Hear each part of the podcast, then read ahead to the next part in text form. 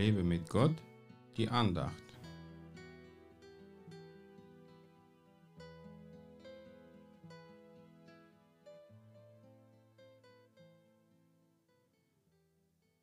Und dieses Evangelium vom Reich wird in der ganzen Welt verkündigt werden, zum Zeugnis für alle Heidenvölker.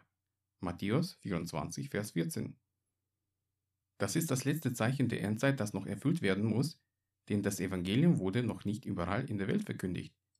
Wir hören gerade von Kriegen und Kriegsgerüchten, aber das ist noch nicht das Ende.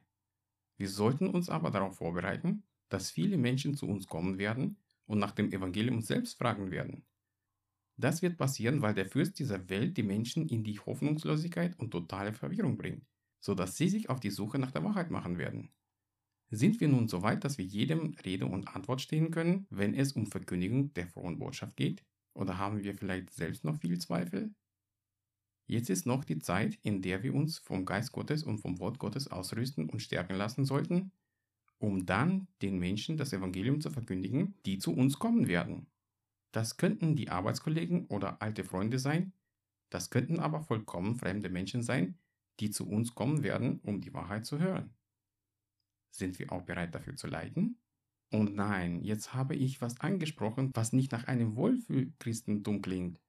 Ja, der Feind wird nicht locker lassen, wenn wir Gott dienen, aber wenn wir es gemeinsam tun, wird er wenig Chancen haben, uns zu zerstören. Christen in der Ukraine erleben große Wunder Gottes.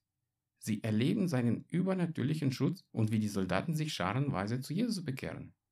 Es hätte auch zu Friedenszeiten passieren können, aber der Mensch denkt oft, dass er alles im Griff hat und Gott nicht braucht, bis es in seinem Leben richtig kracht.